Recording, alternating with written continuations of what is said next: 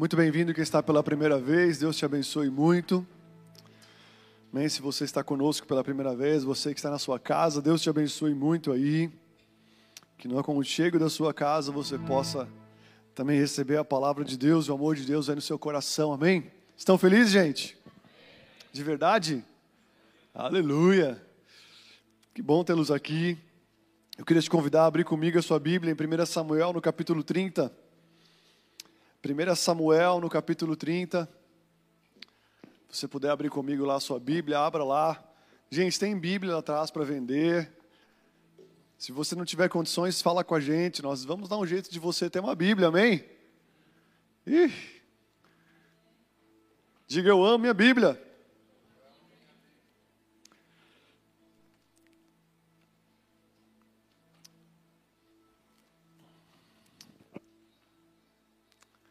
Estão felizes mesmo? Aleluia. Olha para quem está céu e fala: Você está muito bonito hoje. É verdade. Olhos espirituais para alguns. Brincadeira. Aleluia, amados. Eu quero compartilhar algo com vocês essa noite que tem, tocou, tem tocado meu coração nessa semana. Sabe, nós Vamos viver dias e dias, tempos e tempos. A Bíblia diz que há tempo para todas as coisas. Há tempo de plantar, há tempo de colher, há tempo de viver, há tempo de morrer. Há dias mais felizes, outros dias não tão felizes. Há dias onde você vai, sabe, você vai passando pela prova dando glória a Deus. Outros dias você vai passando pela prova nem com tantas glórias a Deus assim. Há dias onde você vai ter espontaneidade, onde você vai ser impulsionado a buscar ao Senhor de uma maneira muito alegre, porque você está feliz, sabe? Mas há tempo onde você e eu precisamos pegar a nossa carne, pegar o nosso corpo, sequestrar nossa mente e subjugar ele, levando em adoração, em entrega, em obediência ao Senhor, amém? A Bíblia diz que Jesus ele aprendeu a obediência por aquilo que ele padeceu. Então a maior obediência de Jesus não foi nos dias bons, não foi provada nos dias bons, mas foi, foi provada nos dias difíceis.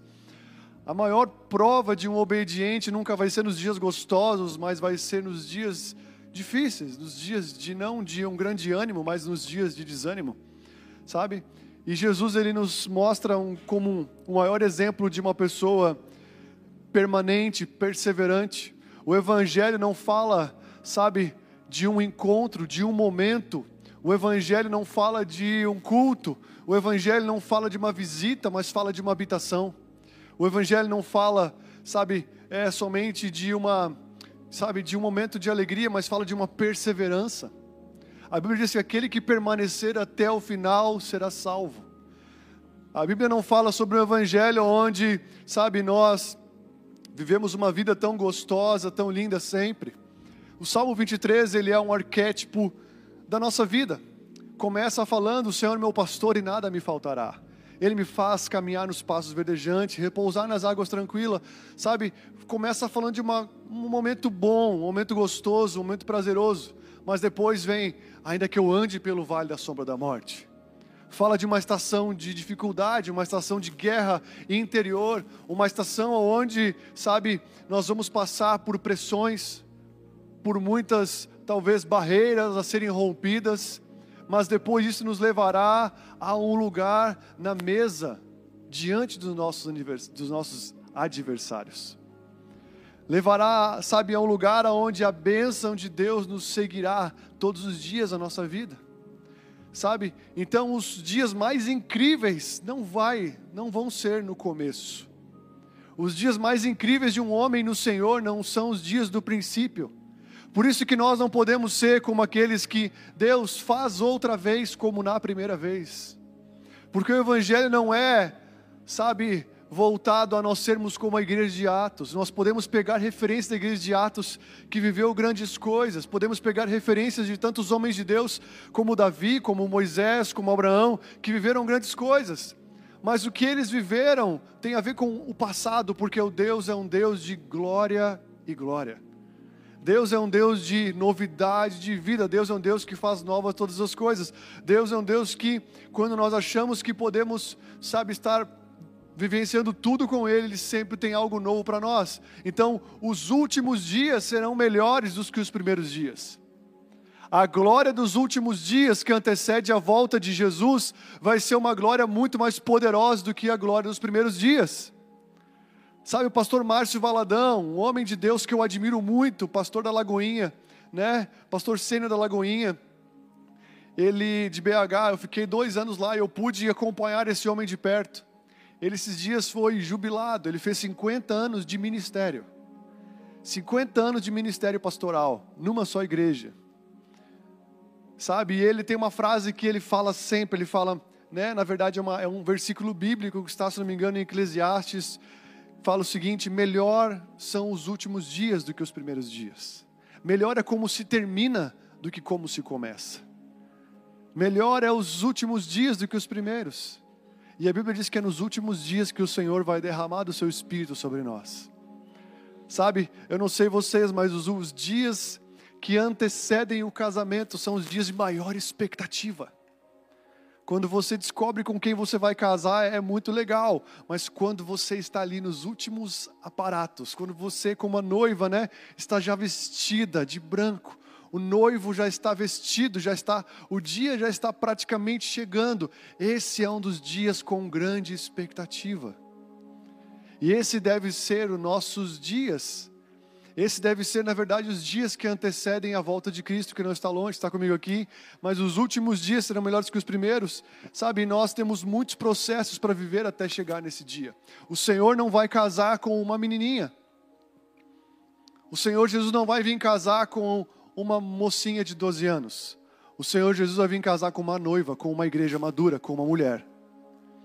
Isso fala de alguém que perseverou e que essa perseverança nos processos bons e difíceis, nos tempos de colheita e de, sabe, nos tempos de dar, nos tempos de colher, nos tempos de plantar e de, e de, de colher, nos tempos de viver e tempo de morrer, conseguiu alcançar uma maturidade perseverando, se mantendo na presença de Deus e se tornou alguém maduro, pronto para se casar. O Senhor não vai vir casar com uma menininha que desistiu, que não está pronta. Ele não vai casar com as imprudentes, com as virgens imprudentes, porque elas não vão ter óleo. Ele vai casar com quem está conservando o seu óleo, com quem está permanecendo com a sua chama acesa. Você está comigo aqui? E isso é um desafio para as nossas vidas de como nós estamos vivendo nossos dias, porque, sabe, Paulo fala: resgatem o tempo, é tempo de remir o tempo, não ande como os tolos, perdendo o tempo por aí, mas resgatem o tempo, porque os dias são maus. E sabe, queridos, nós precisamos entender que nós vemos dias aonde nós precisamos avançar, precisamos amadurecer, porque o Senhor Jesus ele está voltando. Amém? Você crê nisso? Você está com expectativa da volta de Jesus? Amém, amados? E dentro disso, sabe, nós vamos passar por dias, talvez, de um desânimo. E essa noite eu quero falar sobre um reanimar. Eu quero falar sobre o reânimo de Deus na nossa vida, amém? É dias onde muitos irão se esfriar, mas muitos irão se reavivar mais e mais no Senhor. Está comigo aqui? Então, se você abriu a sua Bíblia aí em, em 1 Samuel 30, versículo 1.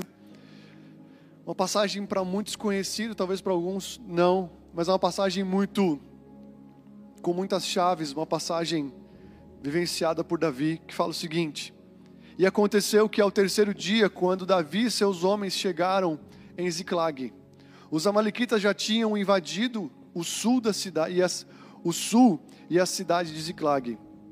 Tomaram Ziclag e a incendiaram. Levaram cativas as mulheres que lá estavam mas não mataram ninguém, nem pequenos nem grandes. Tão somente levaram consigo e foram embora. Davi e seus homens chegaram à cidade e viram que tinha sido queimada, e as mulheres e os seus filhos e as suas filhas haviam sido levados cativos. Então Davi e o povo que estava com ele ergueram a voz e choraram até não terem mais forças para chorar. Também as duas mulheres de Davi que tinham sido levadas naquele tempo, a poligamia ainda era, era vamos dizer, uma cultura, era permitido. Hoje não é mais, amém, gente? Aleluia. Você não vai, pega o versículo e fala: Nossa, posso ter duas mulheres? Não pode, em nome de Jesus, está amarrado. Também, né? Depois fala. Ai, versículo 5.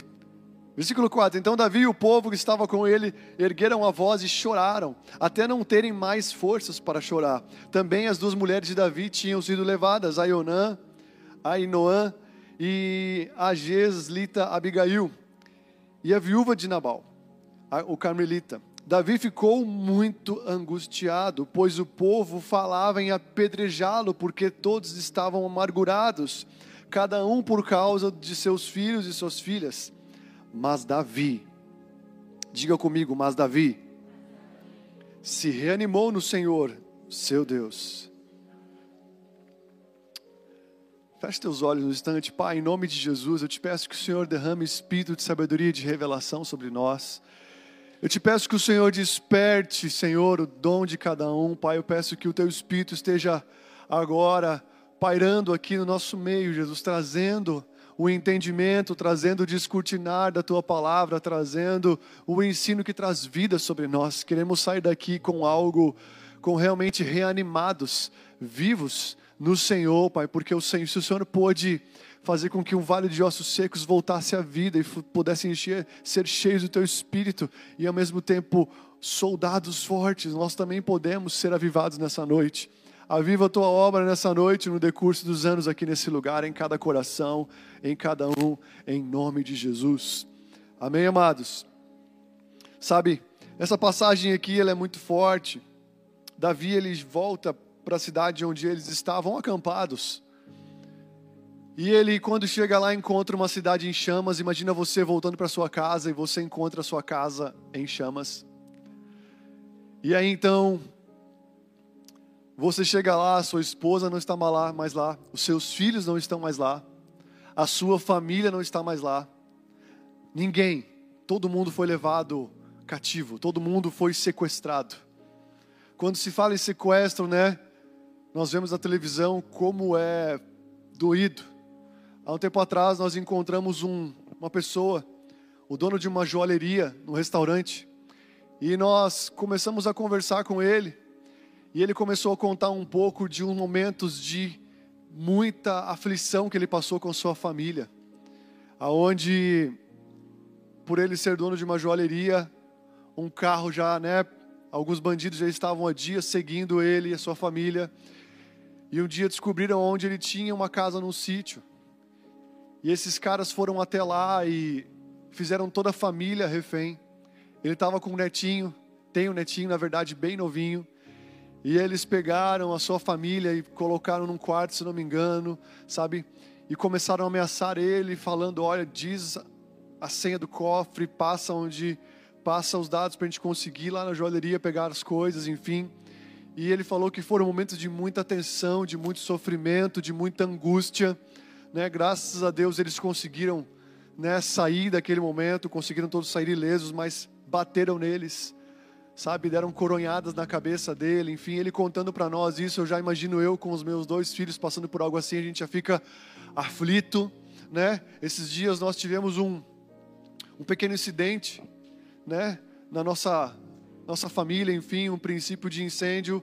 Eu só vi no WhatsApp assim um, um dos meus irmãos falando corre que tivemos um princípio de incêndio.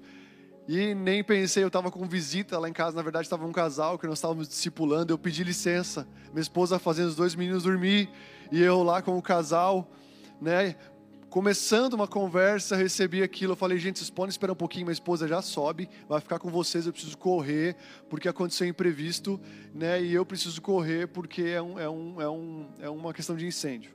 E eu saí correndo, correndo, correndo, e chegamos lá, Deus fez um milagre, Deus cuidou de todas as coisas, enfim.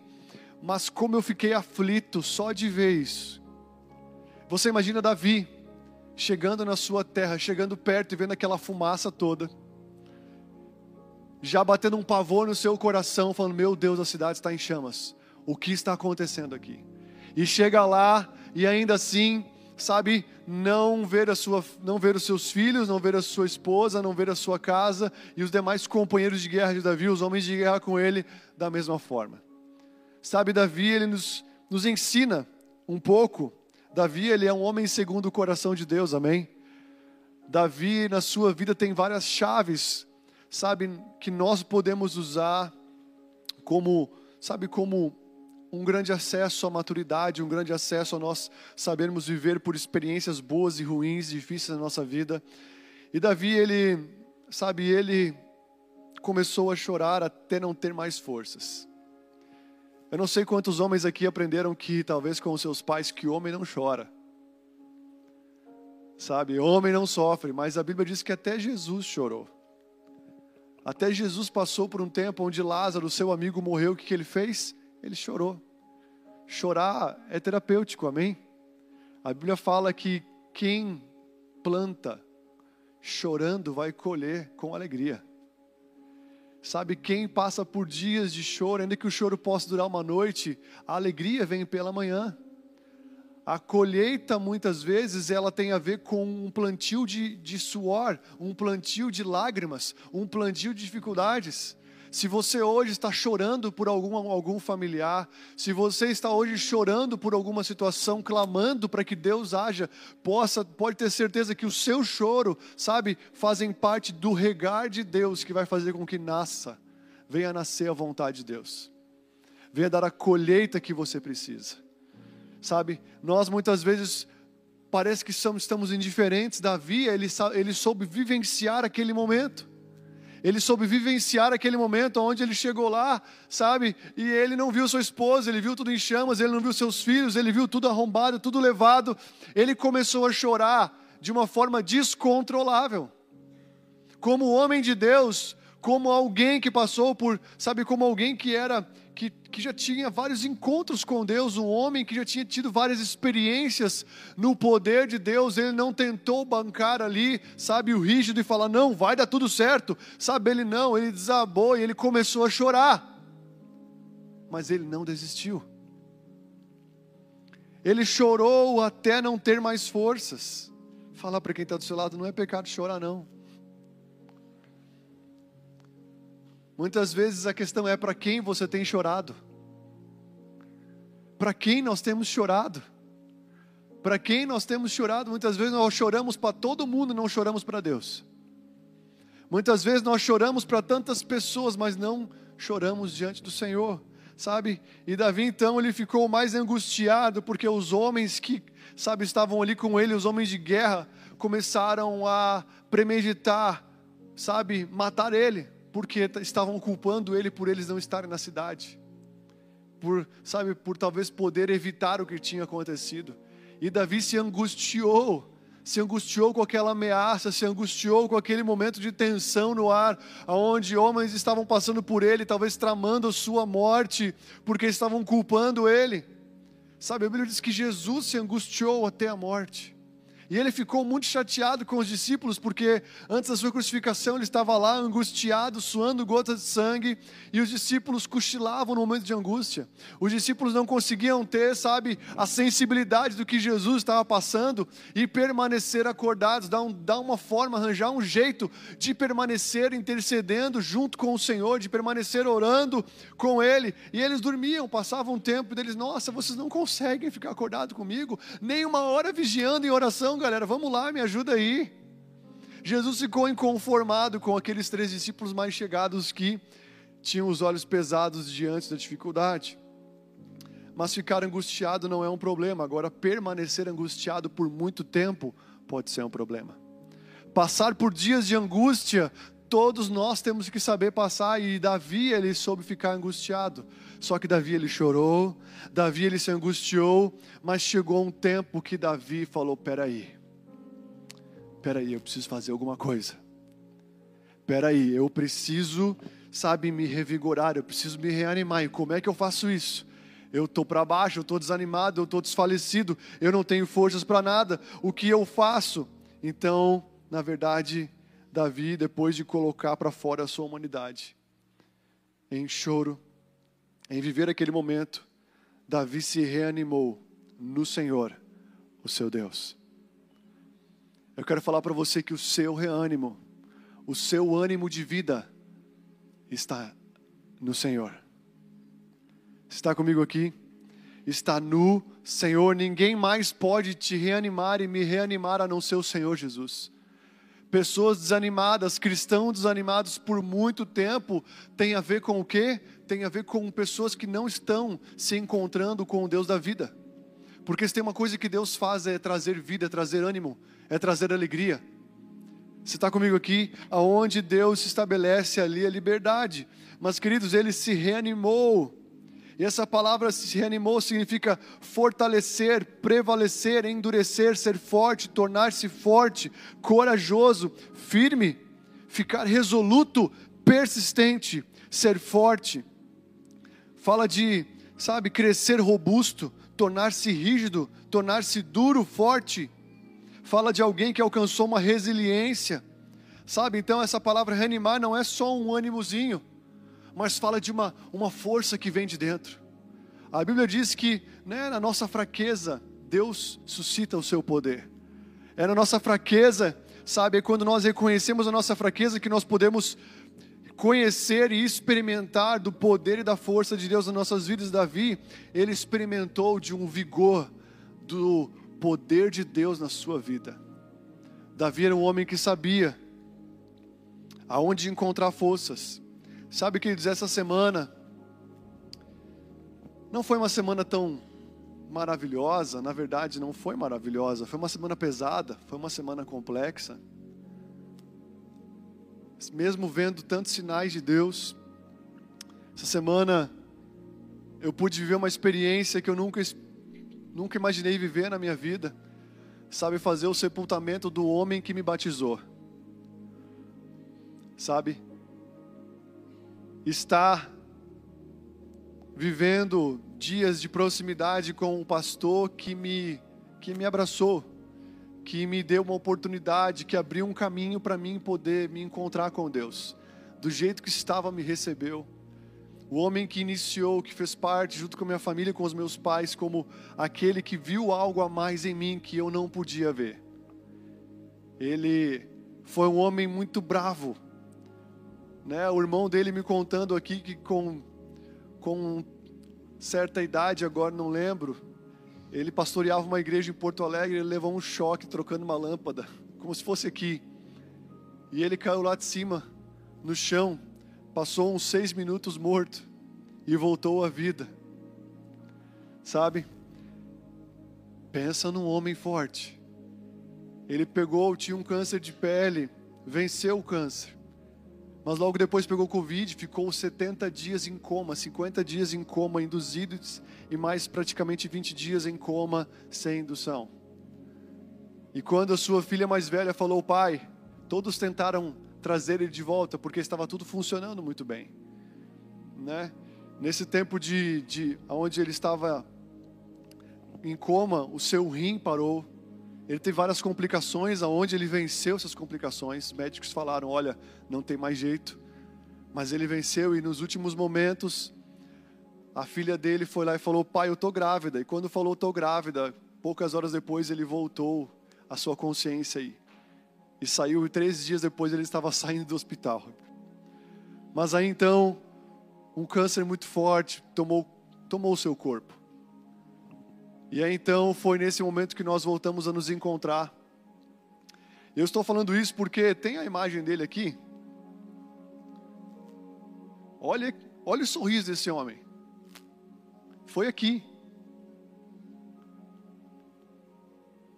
Ele aqui já estava debilitado já estava passando por dias bem complexos.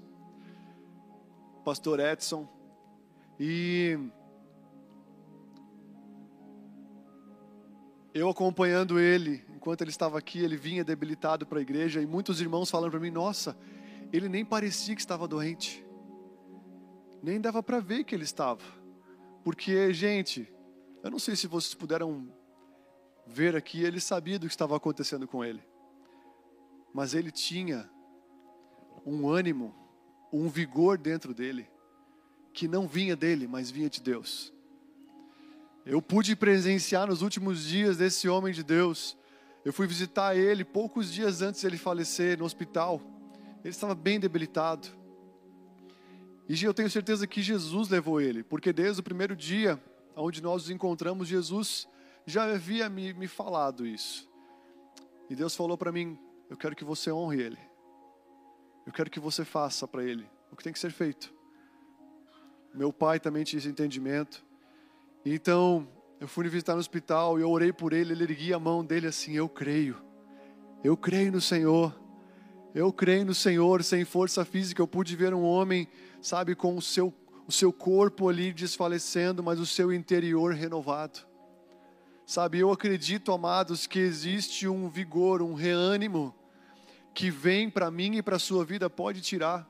Sabe, que vem não da sua força física, que não vem de você, mas que vem de Deus em você. Sabe, nós vivemos dias aonde muitos cristãos estão sem vida, muitos cristãos estão, sabe, é, não estão revigorados no Senhor. Uma coisa é eu e você passarmos por uma semana como essa, passarmos por um luto, passarmos por uma dificuldade, sabe? Mesmo assim, nós podemos ver a alegria de Deus aqui, até mesmo no velório, porque, sabe, ele mesmo falava: Olha, no meu velório não quero ver tristeza, porque eu sei em quem eu tenho crido. Eu sei que eu não estou passando a eternidade na concorrência, eu estou com meu papai. Eu estou com o pai da eternidade. Eu estou com o príncipe da paz, como nós cantamos aqui essa canção, por incrível que pareça, né? O Evandro começou a cantar, eu falei, nossa, não acredito, cara, essa canção eu toquei bateria várias vezes com ele, essa canção. Onde se fala maravilhoso conselheiro, Deus forte, Pai da eternidade, príncipe da paz. E sabe, não tem como uma pessoa que não se encontra com Deus não encontrar fortificação para a sua vida. Não tem como uma pessoa que encontra Deus não encontrar um reanimar para a sua vida, uma consistência. Sabe, eu tenho visto nesses dias, amado, uma fé muito abalável, uma fé muito centralizada nas coisas passageiras, e uma fé que ela é voltada nas coisas passageiras é uma fé abalável, porque se nós estamos buscando Deus pelas coisas que vemos e as coisas que vemos não acontecem como nós esperávamos que acontecessem, nós seremos abalados. Um cristão abalável é um cristão que busca Deus por aquilo que se vê, por aquilo que se sente, por aquilo que na verdade traz um prazer para o seu corpo, para a sua alma, mas não traz um prazer para o seu espírito. Toda fé que é muito abalável, todo homem de Deus, toda mulher de Deus que é muito abalável na sua fé, que desiste muito fácil, que não encontra um reânimo em Deus, é porque está buscando Deus por aquilo que Ele pode dar e não por aquilo que Ele é. E nós estamos vivendo dias assim, aonde parece, cara, eu estou servindo a Deus, mas Deus parece que não fez aquilo como eu queria. Eu vou desistir. Eu vou desistir porque Deus não fez o que eu queria no tempo que eu queria. A Bíblia diz: olha, não se cansem de fazer o bem, porque no tempo oportuno vocês vão colher. Ou seja, tem um tempo oportuno. Salmo 1 vai falar, sabe, sobre isso. Não ande no conselho dos ímpios, nem no caminho dos pecadores, mas, sabe, tenha prazer na lei do Senhor, nela medita dia e noite. No tempo oportuno, se você estiver plantado nas águas que correm, você vai colher, mas é no tempo de Deus. E muitos de nós aqui estamos como desfalecidos, estamos pessoas que talvez não encontram um reânimo em Deus. Sabe por quê? Porque muitas vezes nós até buscamos Deus, mas como Tiago fala, vocês pedem, mas pedem mal para gastar segundo naquilo que vocês desejam. Mas eu acredito, amados, que nós somos do povo que precisa encontrar essa glória que traz o ânimo. Está comigo aqui? A Bíblia diz que Abraão ele se fortalecia, sabe como? Dando glórias a Deus. Abraão era fortalecido no seu interior para conseguir ter um filho com 100 anos de idade, quando ele glorificava o nome do Senhor Jesus, independente daquilo que ele estava vivendo, independente de ele ter um filho ele glorificava o Senhor, entregando para ele toda a glória, entregando para ele toda a honra, e sabe, e essa glória que ele dava era verdadeira, porque quando ele teve a promessa, o Senhor pediu o seu filho, o que, que ele fez? Ele continuou dando glórias a Deus, ele deu o seu filho ao Senhor, e o Senhor cuidou dele. Mas existe, sabe, queridos, uma, uma, uma necessidade, uma urgência da igreja de Jesus Cristo encontrar uma fortificação mais forte. Uma fortificação mais forte. Essa é boa, né? Encontrar uma força maior na sua fé. A Bíblia diz que a fé ela precisa ser como um grão de mostarda. E como é que é um grão de mostarda? Ele é pequeno, mas ele é resistente. Mais do que ter uma fé explosiva por alguns dias, é ter uma fé permanente até a volta de Cristo. Mais do que ter uma fé como, sabe, uma, uma sabe algo que, como uma, uma, esqueci o nome daquele brinquedo, que te faz subir depois te faz descer lá embaixo. Uma montanha russa, tem gente que tem uma fé como uma de montanha russa. Sabe, uma hora está lá em cima, na semana que vem está lá embaixo. E vai indo assim, vai indo assim. Nós podemos passar por vale de sombra de morte, mas não ter uma fé de montanha russa. A fé como um grão de mostarda, é uma fé que mesmo, sabe, as coisas não acontecendo como nós desejamos, eu continuo me alegrando no Deus da minha salvação, ainda que a figueira não floresça, ainda que não haja fruto na vide, ainda que o produto da oliveira minta, eu continuarei me alegrando em quem? No Deus em quem eu tenho crido. Nós precisamos voltar a encontrar uma alegria que é independente das coisas que nós temos, independente do, sabe, de viver tempos bons na terra e tempos não tão bons. Paulo ele fala: "Olha, eu aprendi", ou seja, ele não sabia.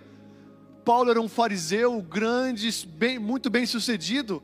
Paulo com certeza tinha dinheiro na conta, Paulo com certeza tinha, sabe, era um cara muito bem, muito bem provido de tantas coisas. Mas quando ele se converteu ao, evangelho, a palavra do Senhor foi: olha, assim como você fez sofrer muitos cristãos, você está sendo convidado a sofrer pelo meu nome. E quando Jesus convida alguém até para sofrer pelo nome dele, essa pessoa mesmo sabendo que vai sofrer, ela vai, porque é Jesus convidando. E quando Jesus chamou Paulo, não foi um convite, vem que vai ser tudo maravilhoso. Vem que você vai andar em pastos verdejantes. Vem que você vai ter. Não, era vem, cara, porque vai ser uma pessoa que você vai sofrer por mim. E uma das coisas que Paulo perdeu foi muita regalia, foi muita estabilidade, foi muita coisa, sabe? E ele chega, não sei, se não me engano, em Filipenses que fala, olha, ele fala, eu aprendi a andar satisfeito em toda e qualquer situação. Tendo muito ou tendo pouco, eu posso tudo naquilo que me fortalece. Mas sabe, existe uma diferença do povo que herdou a terra prometida e o povo que morreu na, no caminho. E Deus teve que fazer com que uma geração toda morresse para que uma nova entrasse, porque a mentalidade daquela geração lá atrás daquela mentalidade daqueles que saíram do Egito não podia herdar a terra porque foi uma mentalidade dura, uma mentalidade de murmuração, uma mentalidade de, sabe, de somente se alegrar se tudo estava bem, somente agradecer se tudo estava legal, quando não parecia que não ia acontecer, eles, Moisés, por que, que o Senhor te nos tirou de lá, da, lá do Egito da escravidão? Se nós estivéssemos lá, pelo menos nós íamos estar levando chibatada, mas nós teríamos uma comidinha, uma vianda sabe, dava alguma coisinha errada, aquele povo já queria voltar para a sua vida de escravidão, sabe, já queria voltar para a sua vida passada. Essa não é a mentalidade de alguém que vai entrar na terra prometida do Senhor. Essa não é a mentalidade de alguém, sabe, que vai desfrutar das promessas de Deus. Quem muitas vezes tem toda hora um desejo de voltar para o seu passado, para aquela vida de prazer momentâneo, sabe? Está, não, já não está, está dizendo que não está propriamente habilitado para entrar na terra prometida.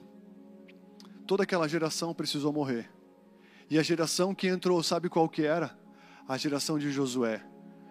E a palavra para Josué quando Moisés morreu foi: seja forte e corajoso.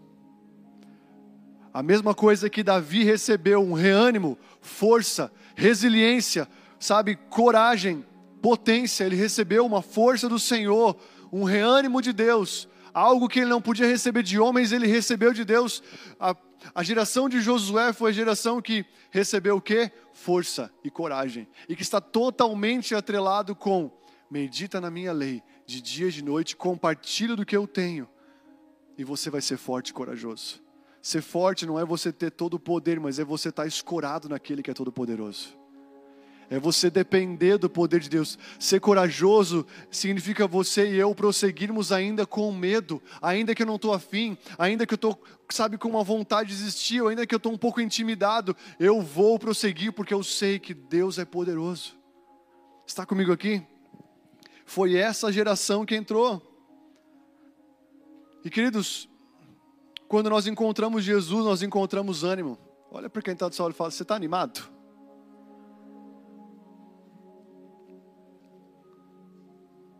nós temos a pergunta: você está feliz? Olha para quem diz, você está feliz ainda?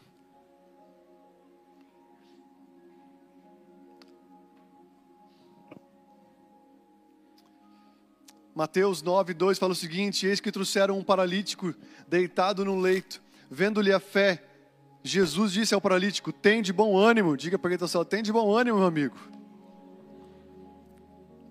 Se tem uma coisa que Deus faz na gente é o quê?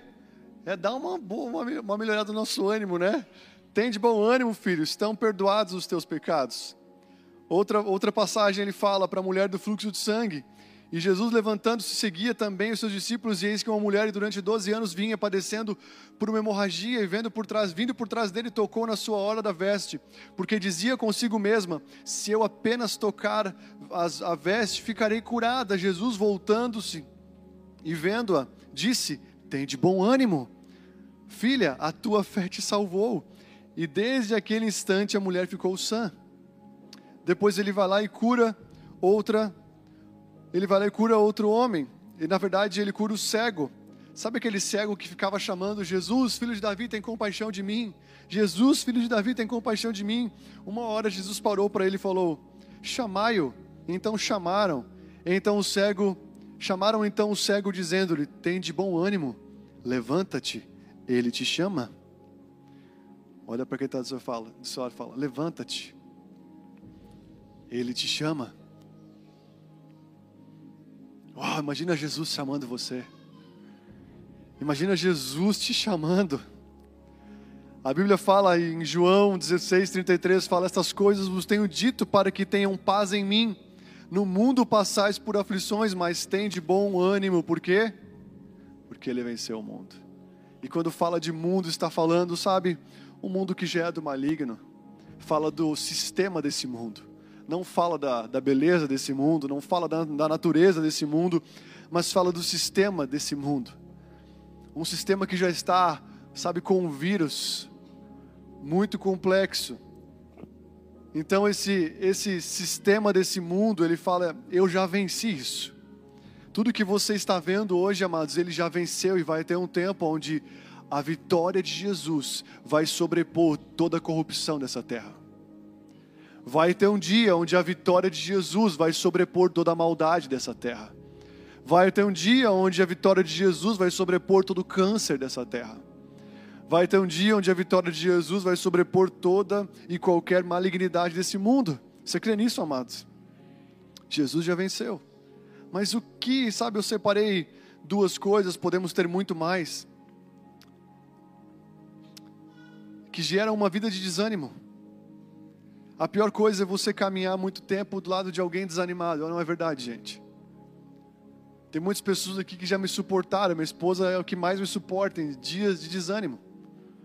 Sabe, muitas pessoas pensam que o pastor é aquele cara, né, que está sempre ali com uma redoma, nada atinge ele, nada encosta nele. Mas a, a Bíblia diz que até mesmo né, Jesus Cristo, quando ele soube que João Batista foi decapitado, ele fala: gente, dá uma licença, eu não estou legal eu vou precisar ficar um pouco afastado, eu vou precisar buscar a presença do meu pai, porque esse cara, eu amava ele, esse cara era importante.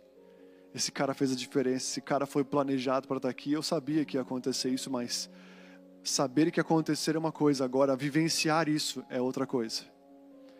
E ele pede licença para todo mundo e vai ficar um tempo a sós. Jesus, por vários momentos, no seu ministério, ele se afastava de todo mundo e falava: gente, dá licença, eu preciso, eu preciso me encher porque eu estou vazio.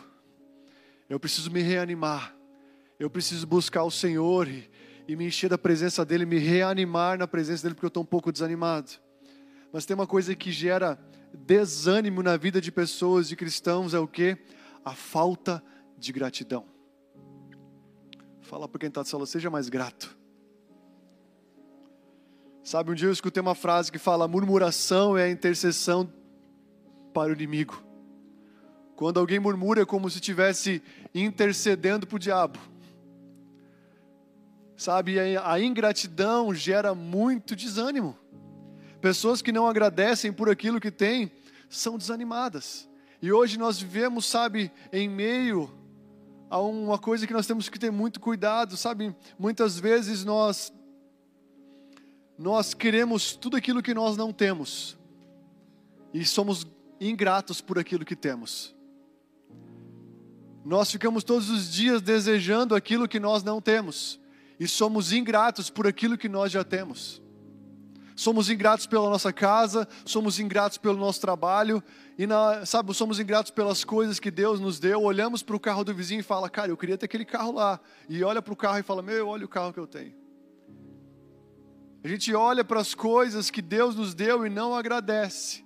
E tudo que não é agradecido não cresce. E sabe, isso gera um desânimo. Viver, sabe, primeiramente com os olhos somente para fora e não para dentro já é uma vida desanimada.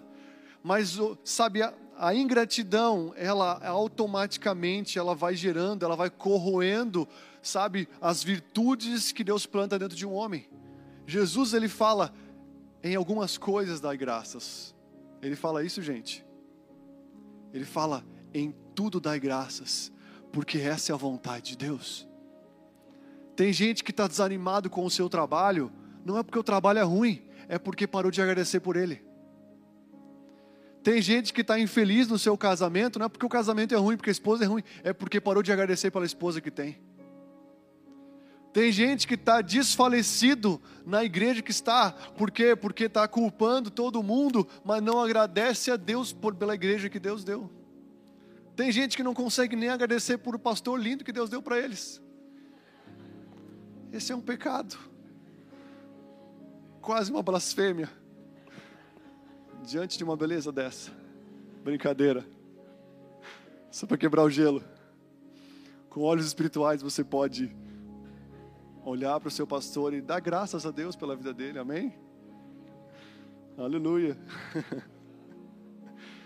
Mas sabe, nós não agradecemos por nada, não agradecemos pelas coisas que temos, não agradecemos pela, pela comida, não agradecemos pela mesa, não agradecemos pela roupa, não agradecemos, sabe, todas as noites nós vamos dormir antes, né? Vamos levar nossos filhinhos dormir. E nós agradecemos por tudo com eles. E é difícil porque a nossa humanidade caída não é uma humanidade, sabe, que foi projetada para agradecer. A nossa humanidade caída foi projetada para murmurar, para reclamar. E nós não agradecemos. Se nós somos fiéis no pouco, Deus colocará sobre o muito, amém? Olhe para o que você tem, se você puder, feche seus olhos um instante e comece a agradecer pela sua família, pelo seu trabalho, Comece a agradecer pela, pela sua condição, pelos livramentos de Deus. Não olhe só para o lado ruim de talvez de algumas coisas que aconteceram. Talvez algumas coisas que aconteceram nesses dias da sua vida que foram difíceis. Se acontecessem lá atrás, você ia fazer uma besteira, ou talvez já teria feito. Agradeça até porque talvez aconteceu as dificuldades, mas no tempo onde Deus permitiu acontecer. Agradeço porque Ele tem cuidado de você em todas as coisas. Pai, nós te agradecemos nessa noite. Tua palavra nos diz que é com gratidão que nós entramos em um ambiente da tua presença. E nós te agradecemos pelo dom da vida, te agradecemos porque nós somos salvos, Jesus. Te agradecemos porque se acontecer alguma coisa hoje, nós estamos salvos. Te agradecemos porque a boa obra que o Senhor começa, o Senhor termina, o Senhor começou algo em nós. Te agradecemos pela nossa casa, pela nossa família. Te agradecemos pelos nossos filhos, te agradecemos pelas dificuldades. Te agradecemos, Jesus, por todas as coisas, Pai. Obrigado por ser tão bom em todo tempo. Obrigado por ser tão maravilhoso em todo tempo. Obrigado por nos trazer aqui nessa noite. Há um tempo, talvez nós nem imaginaríamos estar dentro de uma igreja escutando a palavra da vida escutando a palavra que gera vida a todas as coisas. Talvez há um tempo atrás nós íamos estar aqui, per, estar perdidos em algum lugar dessa cidade, fazendo mais alguma coisa no domingo à noite, mas o Senhor nos resgatou das estradas perdidas da nossa vida e tirou-nos de um lamaçal ao Senhor de perdição e nos trouxe até a Sua presença. Obrigado, Jesus, por ter visto em nós o que nós não vimos na gente. Obrigado por ter nos amado quando nós éramos os seus inimigos. Obrigado por ter nos amado quando nós não te amávamos. Obrigado por ter visto em nós, Pai, lá dentro, Pai, em meio a nós, vivermos uma grande, talvez, sujeira, impureza. O Senhor via um coração, o Senhor via alguém que com certeza ia amar o Senhor de verdade. Obrigado por acreditar em nós, obrigado, Jesus. Obrigado porque eu acredito que muitos que estão aqui nessa noite vão viver grandes coisas na tua presença. Obrigado porque nós provaremos e veremos que o Senhor é bom em todas as coisas. Obrigado, Jesus. Obrigado por todas as coisas, papai. Você já não sente um ambiente diferente? Já não está diferente? Bem, você pode aplaudir o Senhor?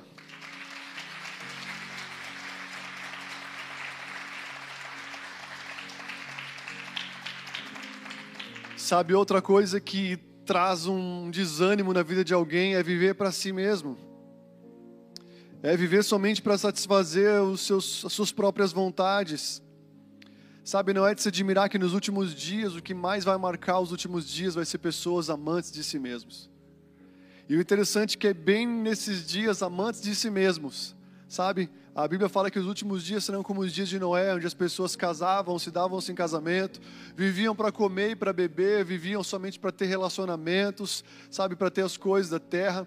O hedonismo vai imperar nos últimos dias, que é o viver para minha vontade, é o viver para o meu ventre, é o viver para eu fazer aquilo que eu quero.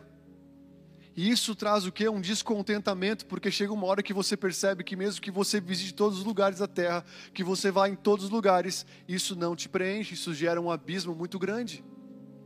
Então viver para si, sabe, vai gerar pessoas desanimadas, não é não é, né, não é desprezar que bem nesses dias onde as pessoas estão sendo cada vez mais amantes de si, nós temos visto a depressão crescer, a ansiedade crescer. Então viver para conquistar coisas de fora, viver para satisfazer as suas vontades, uma hora vai trazer um desânimo muito grande. E é justamente nesse contexto que a Bíblia diz que o amor de muitos cristãos vai se esfriar. O amor de muitos cristãos vai se esfriar. Ele talvez não vai apagar, mas ele vai se esfriar. Por quê? Porque todas as facilitações que nós temos visto fora, você compra um tênis pela internet, você compra um carro, você faz tudo, sabe tudo que você faz, você consegue fazer todas as coisas pela internet. Tudo facilitou para que nós ficássemos entorpecidos com as coisas de fora. Paulo fala: Não vos embriagueis com vinho em que há dissolução. A nossa alegria é dissolvida em muita embriaguez pelas coisas da terra, em muito entretenimento, e isso gera o que? Desânimo. Tem gente que já viu todas as séries, tem gente que já viu um monte de coisa, tem gente que já foi e está triste por quê? Porque não preenche o coração. Viver somente para si traz uma hora um descontentamento muito grande, traz um esfriamento no amor. Mas queridos, a Bíblia diz que é melhor dar do que receber. A Bíblia fala de 70 homens que um dia, 70 discípulos que Jesus enviou em Lucas capítulo 10, ele enviou para pregar as boas novas, para compartilhar as coisas do Senhor. E a Bíblia diz: sabe como esses caras voltaram? Voltaram desanimados, voltaram tristes. Não tinha só testemunho bom, tinha testemunho ruim, porque teve pessoas que não aceitaram eles. Mas a Bíblia diz que esses homens, por compartilhar as virtudes que Deus deu para eles, eles voltaram possuídos de alegria. Você quer ficar possuído de alegria? Olha para quem está só e fala: Eu vou te pagar um X depois. Ó, oh, é Deus falando, né? Fala Deus. Sabe, você quer ficar cheio de alegria? É quando você para de viver onde o seu eu sai do centro e Jesus vem para o centro. E quando Deus vem para o centro, o que, que acontece? Deus no centro é o primeiro mandamento: ama a Deus com toda a sua força, com tudo que você tem, com tudo que você é, com todo o seu entendimento. E quando nós amamos a Deus, sabe, nós já ficamos felizes. Mas a alegria completa não é amar a Deus no secreto, mas o primeiro amor leva a um segundo amor que é agora ama o teu próximo.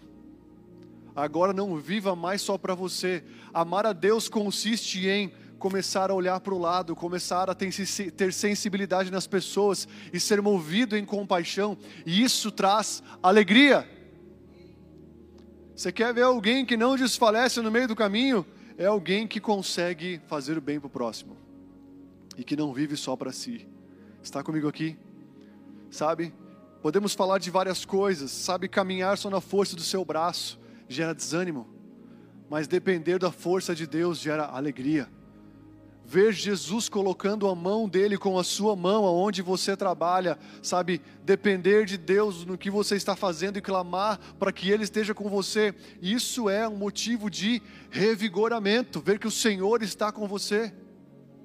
Essas foram as últimas palavras dele. Eu estarei com vocês, então me, me chamem. Então, me sabe, vamos lá, me convida que eu vou estar com vocês. Eis que estou à porta e bato, mas ninguém ninguém está ali, cara, me abrindo. Eu estou aqui para entrar, eu estou aqui para cear contigo, eu estou aqui para fazer parte da sua vida, eu estou aqui para ser convidado, mas ninguém me convida. Então vai ficar triste mesmo.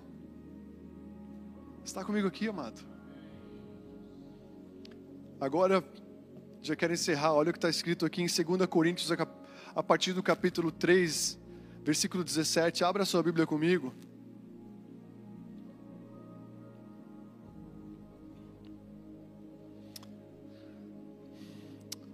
Fala para o seu irmão, é tempo de um novo ânimo. E nós precisamos de um ânimo que independa das coisas de fora, está tudo certinho, gente. Eu pude ver nesse pastor um ânimo, independente do seu corpo estar todo alinhadinho, independente da sua, da sua saúde estar, sabe, toda, toda perfeita. Ele estava por fora debilitado, mas por dentro ele estava, sabe, guardado por Deus. 2 Coríntios 3,17 fala o seguinte: Ora, o Senhor é Espírito, e aonde o Espírito do Senhor, está o Espírito do Senhor, ali há o que? Liberdade. Todos nós com o rosto desvendado, contemplando, diga comigo, contemplando, como por espelho a glória do Senhor, não precisa falar não, somos transformados de glória em glória, a na sua própria imagem, como, como pelo Senhor, o Espírito. Olha o que diz versículo 11: pelo que tendo este ministério, segundo a misericórdia que nos foi feita, não desfalecemos. Qual ministério que nós temos que não traz o desfalecimento, que não traz o desânimo? É o ministério que ele está falando aqui, dos versículos, sabe, dos versículos antecedentes, que fala sobre nós desvendando o nosso, nosso rosto, fala de liberando o nosso entendimento quando você aceita Jesus, o Espírito de Deus passa a habitar dentro de você e o seu, a sua razão é desvendada. O Evangelho é loucura para aqueles que se perdem, mas essa é poder de Deus para nós. Sabe, ele fala de alguém que desvenda o seu rosto e passa a contemplar. O ministério da contemplação a Deus é o ministério que faz com o quê? Com que nós não venhamos a desfalecer no meio do caminho. Foi isso que Davi experimentou. Ele chorou, ele se angustiou, mas depois ele foi lá e falou: Cara, eu preciso é buscar a Deus, velho. Eu já passei por dias ruins na minha vida. Meu pai me deixou de lado, eu passei por dias muito complicados. Eu fui o filho, sabe, considerado como um bastardo, vivi distante de tudo e de todos, lá cuidando das ovelhinhas do meu pai. Ninguém, ninguém estava lá comigo. Eu precisei encontrar um ânimo que vinha de Deus. Eu precisei encontrar uma força que vinha de Deus. Davi, ele sabia que existia algo naquele momento que ninguém ia dar para ele. Você vai passar por momentos difíceis na sua vida que nenhum homem, nenhum pastor, ninguém vai poder ir lá e orar por você, mas é você que vai entender que o sangue de Jesus já abriu um novo e um vivo caminho que te dá acesso a uma presença que traz um revigoramento para a sua vida. Sabe, tem dias onde eu estou muito triste, cara, onde eu estou chateado por muitas coisas. E, cara, quando eu vou para o secreto, em humildade, em humilhação, Deus não rejeita um coração quebrantado e contrito. Sabe, eu vou lá e encontro graça e misericórdia. Eu vou lá e encontro um revigoramento. Eu começo a amar pessoas que não estavam mais amando de novo. Eu começo a ficar, sabe, feliz de novo. Eu começo a receber algo, sabe, que, cara, é um combustível que vem de Deus e você e eu precisamos disso. Está comigo aqui? Então ele fala, porque tendo este ministério, qual ministério? O de contemplação e contemplação é você ficar ali observando. É você investir tempo, é eu e você investirmos recursos. Maria estava lá investindo a sua vida aos pés do Senhor Jesus. Marta estava lá, correndo para lá e para cá, desfalecida, preocupada, tomada por medo, tomada por tantas preocupações. E Maria escolheu a boa parte, ela ficou assentada aos pés de Jesus, contemplando a glória de Deus. E sabe, e de ainda de bonificação, ela foi transformada à imagem do Senhor. Você se transforma naquilo que eu e você contemplamos. Sabe, além de receber um, um antídoto para não desfalecer, foi transformado na imagem do Senhor Jesus Cristo. Tendo este ministério, qual ministério? É o primeiro ministério. O primeiro ministério não é o id, mas é o vinde. O primeiro ministério não é o id, mas é o vinde. Voltemos ao Senhor. Fala para quem está do seu lado, volte para o Senhor. Você lembra quando aquele filho pegou a sua herança, saiu de casa, o que aconteceu? aquela terra que ele foi, ah, sabe, ao mesmo tempo passou por uma grande fome, uma grande crise. Quem sai da presença de Deus vai enfrentar tempos de crise. Mesmo que esteja no melhor tempo da terra, vai passar por tempos de crise. Nós passamos por um tempo de crise perto do Senhor, e sabe o que aconteceu? Jesus cuidou da gente, Jesus prosperou muitas pessoas aqui em tempos de crise. Jesus fez o ao contrário num tempo desfavorável, por pessoas estarem buscando a presença de Deus e continuando a buscar Sua presença em tempos de dificuldade. Viver na força do seu braço pode trazer um certo, viu, eu consegui conquistar, viu, olha só o que eu consegui, mas viver na força do Senhor vai fazer você ver o que o seu olho nunca imaginava ver. Vai, fazer você experimentar coisa que você jamais imaginaria experimentar sabe, a graça de Deus. Olha o que diz aqui em 2 Coríntios 4, 6, fala o seguinte: Porque Deus que disse: Das trevas resplandeça a luz, Ele mesmo resplandeceu em nosso coração para a iluminação do conhecimento da glória de Deus na face de Cristo. Tem alguém que está vendo em trevas aqui nessa noite? Não precisa levantar o seu braço, não. Talvez Talvez tenha alguém aqui vivendo dessas trevas na sua vida, mas eu quero falar que é das trevas que vem a luz. É das trevas que vem a luz. Amém? A luz não vem da luz, a luz vem das trevas. Quando você está em casa, você está com a luz apagada, o que você quer fazer? Você quer ligar a luz? É nas trevas que alguém decide buscar a glória de Deus. É nas trevas que alguém decide buscar a presença de Deus que ilumina a sua vida. Das trevas resplandecerá a luz. Ele mesmo resplandeceu em nosso coração para a iluminação do conhecimento da glória de Deus na face de Cristo. Depois fala: temos, porém, este tesouro em vaso de barro. O que ele está falando aqui? Fala do conhecimento revelado de Deus no nosso interior. Fala de Cristo morando dentro de nós. Cristo em nós é o que? A esperança da glória. E ele fala: temos este tesouro em vaso de barro, que é o, sabe, esse resplandecimento de Deus no nosso coração. Quando você aceita Jesus, o seu coração para de ser um coração de pedra e se torna um coração de carne. E ele não continua mais o mesmo, você fica agora sensível às verdades de Deus. A Bíblia diz que toda a terra será cheia do conhecimento da glória de Deus. Está comigo aqui? Deus, Ele dá das suas maravilhas aos pequeninos da terra. Então ele fala: temos, porém, este vaso, este tesouro em vaso de barro, que é Cristo em nós, a esperança da glória, que é o Senhor habitando dentro de nós, para que a excelência do poder seja de Deus e não nossa. Então, o que, que acontece para quem está alimentando Cristo no seu interior? O que acontece para quem está recebendo dia após dia um conhecimento da glória de Deus? Fala o seguinte, versículo 8: Em tudo somos atribulados, porém não angustiados quem está recebendo o conhecimento vivo de Deus, sabe, mesmo que passe por dias de atribulamento, não fica angustiado por muito tempo, perplexos, porém não desanimados. Eu e você podemos ficar perplexos, mas ao mesmo tempo não desanimar, porque maior é aquele que está em nós do que aquele que está no mundo. Ixi, tem alguém comigo aqui nessa noite? Eu não estou pregando a mensagem para vocês, estou pregando para mim também, amém? Ontem o irmão, sabe, Fiquei tão feliz que o irmão mandou uma mensagem para mim. Ele, ei, pastor, é difícil os irmãos que mandam para mim. Ei, pastor, como é que você está? Você está bem? Eu chego a ficar meio assim, nossa, vai, tem algum interesse que vai vir depois disso. Mas esse irmão querido, ele falou: Olha, eu quero falar para você que eu fiz um. Deus mandou fazer algo em prol de você e a sua família. Eu fiz um caderno de oração especificamente para vocês. E eu tenho orado pela vida de vocês. Eu tenho buscado a Deus sabe, a Deus pela vida de vocês. Eu tenho intercedido, eu fiz um caderno de oração pela vida de vocês. Eu falei, uau, sabe, glória a Deus por isso. Aleluia. Você pode dizer aleluia? Então ele fala: perplexos, porém não desanimados, perseguidos, porém não desamparados. Fala, cara, Deus nunca vai te desamparar. Deus nunca vai te desamparar. O Pedrão desamparou Jesus, mas Jesus nunca desamparou o Pedrão.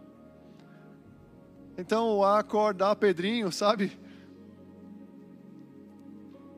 O Pedrinho foi tocado pela presença de Deus, sabe? Porque Deus nunca desamparou esse cara, abatidos, porém não destruídos, levando sempre no corpo o morrer de Jesus.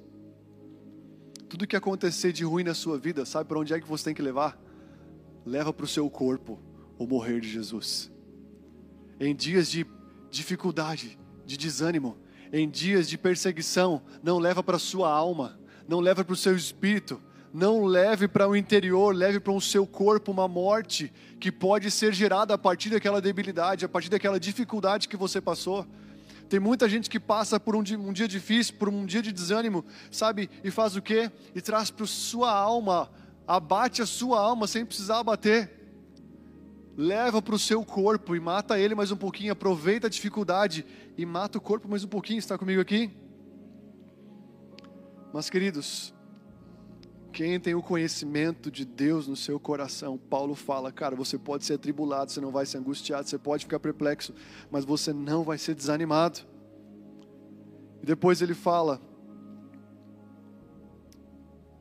em 2 Coríntios 4,16, Olha o que está escrito aqui em 2 Coríntios 4,16. Vários versos, um perto do outro, falando a mesma coisa. Por isso, não desanimamos.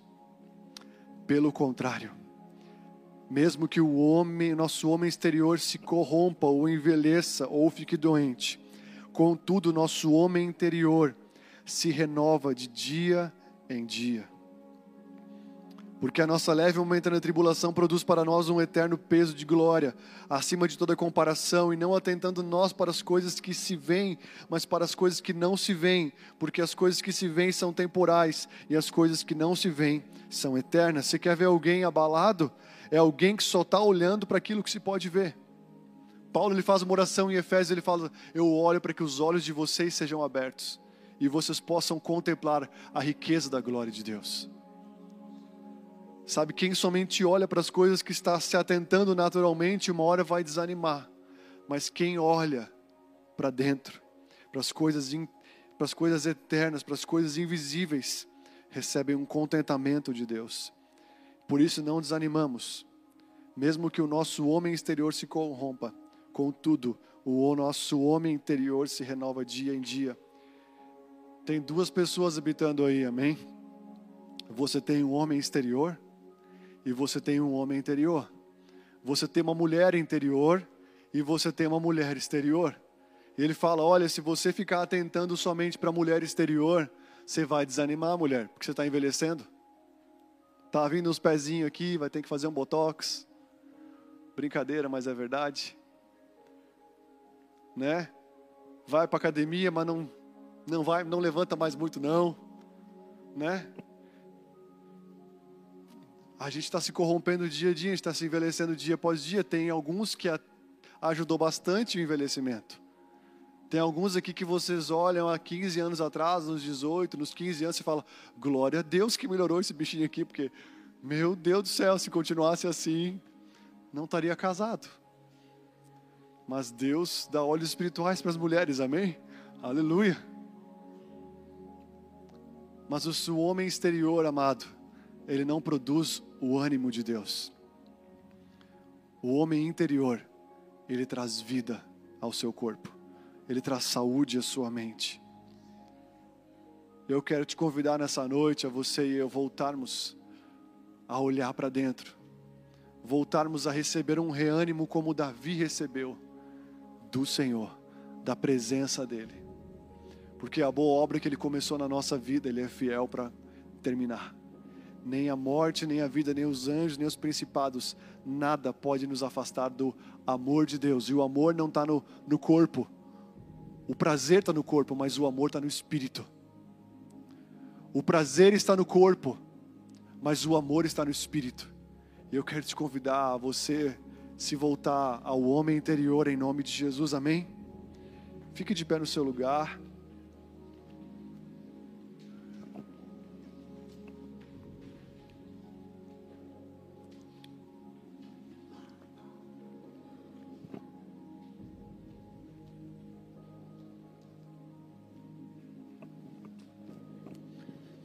Abraão, o homem que com 99 anos teve um filho, 100 anos teve um filho, ele se fortaleceu dando glórias a Deus. Talvez tem pessoas desanimadas aqui nessa noite, tem pessoas tristes aqui nessa noite, talvez tem pessoas angustiadas aqui nessa noite. O Senhor fala: Vinde a mim, vocês todos que estão passando por esse tipo de coisa. E eu quero falar para você que o, o céu, quando ele encontra com a terra, ele não se corrompe com o que está na terra, mas ele produz na terra o que tem no céu. Está comigo aqui? E o Senhor, Ele tem algo para você nessa noite para renovar a sua vida, para trazer um renovo, um revigor, um reânimo para a sua alma, para o seu coração, em nome de Jesus, porque a sua caminhada não terminou. A sua caminhada, talvez a caminhada de alguns aqui nem começou ainda. E é tempo de o espírito bradar e não a carne bradar, e não as emoções estáveis bradar, mas é tempo de o espírito de Deus bradar dentro de você. É tempo, sabe, de nós fazermos como Davi, cara, tem que chorar, chora até não poder mais, mano. Mas não termina no choro, não termina na angústia, termina onde? Em buscar a presença de Deus. E depois que Davi buscou a presença de Deus e recebeu um reânimo, sabe o que aconteceu? Ele foi ele continuou buscando uma direção de Deus, pedindo para o Senhor: Senhor, eu devo ir atrás dos homens que sequestraram a nossa família, eu devo ir atrás dos homens que sequestraram a minha família, que sequestraram nossos filhos. E ele, ele encontrou do Senhor uma resposta que falou: Vai, vai atrás, porque eu vou dar ele para vocês. Vocês vão conseguir pegar eles. Tem muitas pessoas que não conseguem receber uma direção de Deus para os próximos passos porque antes da direção de Deus, amados, vem uma busca por um renovo de Deus. Antes, muitas vezes, de um renovo, vem um tempo de choro. E eu quero te convidar a você tirar as máscaras nessa noite. Tem pessoas, sabe, eu tenho muitas vezes uma dificuldade de chorar. Eu choro quando não é para chorar. E quando é para chorar, muitas vezes eu não choro. Eu falo, Deus, que coisa, me ajuda a chorar, cara. Tem pessoas que seguram muito algo que tem que entregar para Deus. Sabe, o meu pastor, o pastor Edson, ele sabe como que Deus trouxe, levou ele para a eternidade? O pai dele de 90 anos orava todos os dias para que Deus curasse ele. Mas aí então, o irmão mais velho do Edson, mano, ele ligou para o pai e falou: Pai, eu sei que o senhor está orando todo dia, mas ele está muito mal. Eu acredito que Deus está querendo levar ele, dar descanso. Libera ele, Pai. Porque é muito melhor a eternidade contigo. É muito melhor ele passar esses passar por isso e estar com o Senhor do que sofrer mais tempo. Libera ele. E naquele dia o pai dele sofrendo, porque não tem nome para um pai que perde um filho. Tem nome para um pai que entrega o filho. Sabe qual que é o nome de um pai que entrega o seu filho? Evangelho. Mas no dia que o pai do Edson fez uma oração, eu te entrego meu filho, Senhor. Naquele dia, o Senhor levou o Edson. Talvez tem pessoas aqui segurando por muito tempo um sofrimento, segurando por muito tempo uma angústia, segurando por muito tempo algo que tem que liberar o Senhor. Davi, como um homem de Deus, ele chorou na presença de Deus. Ele se lançou na presença de Deus. As suas lágrimas, elas são terapêuticas. A sua angústia, Deus vai converter em um robustecimento muito forte. Talvez tem pessoas que já choraram.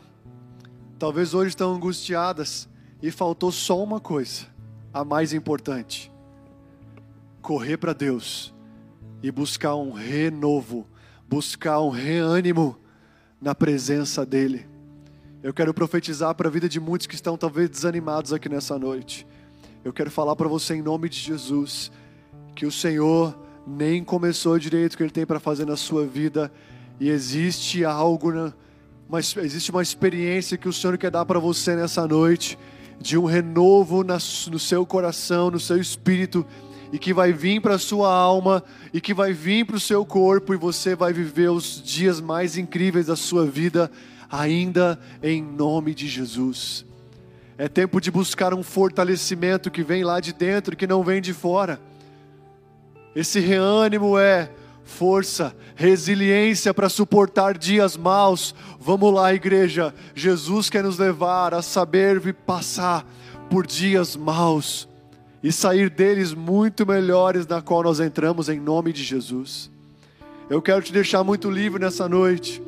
Se você entende que você tem que vir à frente buscar um reânimo de Deus, entregando a sua vida, buscando algo do Senhor, você pode ficar à vontade. Se você quer ficar no seu lugar, se você quer sentar, se você quer se ajoelhar, se você, sabe, não sei o que você deseja fazer, mas é tempo de você se entregar para Deus. Evangelho não fala de receber, evangelho fala de entrega. Davi entregou a Deus a sua debilidade, entregou a Deus o seu sofrimento, entregou a Deus o seu desfalecimento e recebeu o ânimo de Deus. Entregue para Deus agora todos os pensamentos maus, entregue para Deus agora a ansiedade, entregue para Deus agora todo e qualquer sentimento que não é do Senhor, entregue para Ele. Deixe Ele colocar sobre você o que é dele, tomar o que não é seu e dar para você o que realmente é seu, em nome de Jesus. Em nome de Jesus, que o teu Espírito venha nesse lugar nessa noite, Jesus. Que o teu Espírito venha sobre, nesse, venha sobre esse lugar nessa noite, trazer um reânimo sobre cada um que está aqui, Pai. Trazer uma alegria, Senhor. A alegria do Senhor é a nossa força. Alegrar-se em coisas da terra são boas, Pai, mas alegrar-se no Senhor traz a força para os dias maus. A alegria do Senhor é alegrar-se nas suas verdades, alegrar-se no seu amor. O teu reino não é comida nem bebida, mas é justiça, paz e alegria no teu espírito. Então, sopra o teu espírito nesse lugar nessa noite sopra sobre a minha vida, sopra sobre todos aqui que estão desanimados, sopra todos os que estão enfraquecidos, sopra sobre todos aqueles que precisam do teu vigor nessa noite, que precisam do teu olhar nessa noite, que precisam da sua força nessa noite, em nome de Jesus. Em nome de Jesus eu oro, Pai, para que o Senhor venha soprar a sua vida aqui nesse lugar e derramar o seu amor sobre todos que estão aqui nessa noite, em o nome de Jesus em o nome de Jesus, em o nome de Jesus. Rabacata larabacia manararacaia. Hiramadosoro brodosheka dararabradoso. Rabracandararabradassaia. Renove o seu amor agora em Jesus. Renove o seu amor com essa canção em Jesus agora. Racatararabradoso, torrobrotoso. Narabacanaramacira, rabadaracaya, rabadasaia. Eu quero Chacatararabradossoro, há de robrotosso. pensar em mim. O que eu quero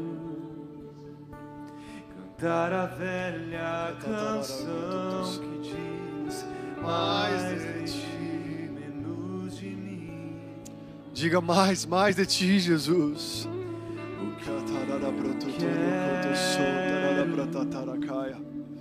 Conhecer o teu coração. Quero cantar a velha canção que diz mais de ti, menos de mim. Me faz te amar mais, me faz te amar mais, me faz te amar mais. Estou fascinado faz te amar mais, me faz te amar mais, me faz te amar mais.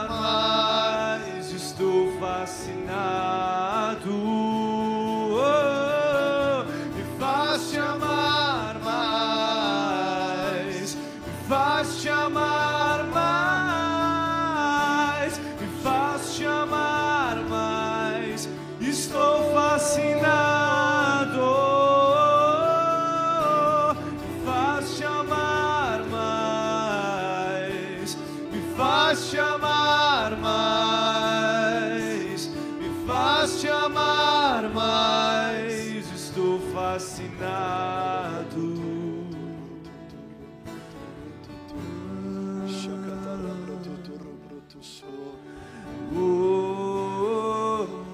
Sopra um reânimo do teu espírito nesse lugar. Sopra do seu amor nesse lugar, Jesus. Sopra do seu amor nesse lugar, Pai. Sopra do seu amor nesse lugar, Jesus. Sopra, Jesus. para de pensar em mim. Quero Enquanto paramos de pensar em nós e renovamos o nosso amor nele, um renovo, um reânimo de Deus vem sobre nós. Quero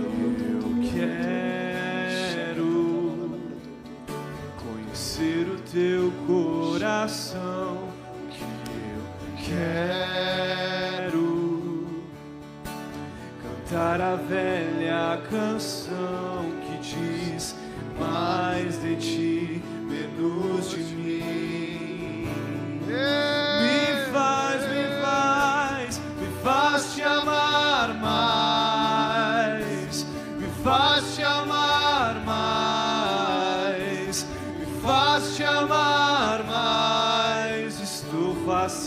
fascinado, me faz te amar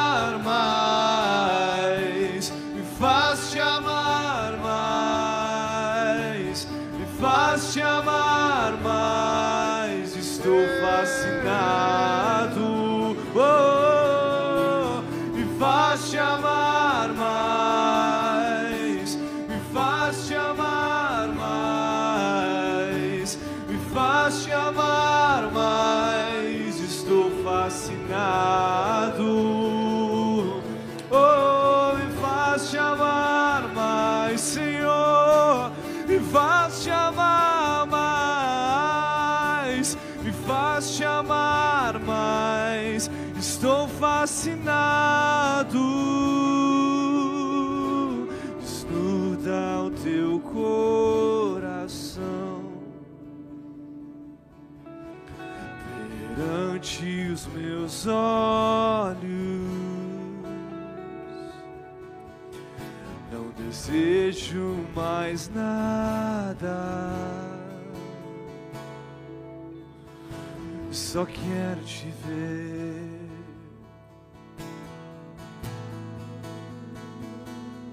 Escute minhas lágrimas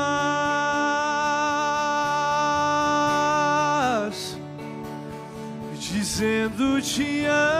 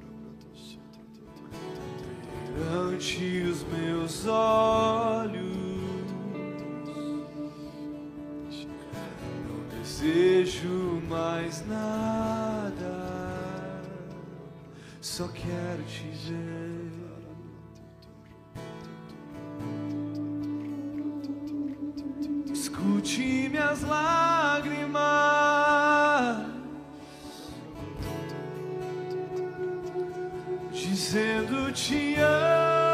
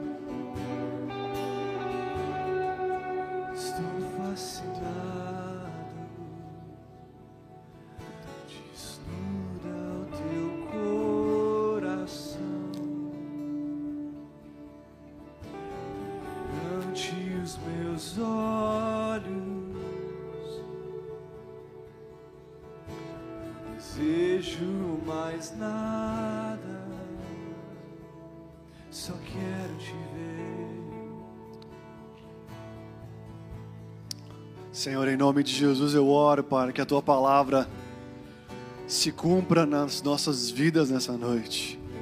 Assim como Davi, que nós consigamos encontrar um reânimo em ti, Jesus. Porque o Senhor é a vida abundante. O Senhor é a novidade de vida. O Senhor é tudo aquilo que nós precisamos. Pai, nos ajude a sair do terreno de espinhos, Jesus. Aonde a fascinação desse mundo, aonde as preocupações com as coisas dessa terra roubam a semente, nos faz ir para a terra fértil, onde ela a semente morre e frutifica na tua presença. Muitos aqui já não estão na beira do caminho, muitos aqui talvez ainda estão na no, no solo pedregoso, aonde não encontram raízes. Mas a maioria de nós muitas vezes está na terra entre espinhos, que é onde a fascinação desse mundo, as coisas de fora, ainda tem abafado Jesus. A semente que o Senhor plantou nas nossas vidas. Nós não queremos desfalecer pelas coisas dessa terra, nós queremos desfalecer pela Sua glória. Por isso, vem com a tua presença nessa noite. Eu declaro, Jesus, um ânimo revigorado em cada um aqui. Eu declaro um novo fôlego de vida, declaro a tua presença trazendo vida, vida, vida para nova, para um novo, um novo ciclo de caminhada, uma nova estação.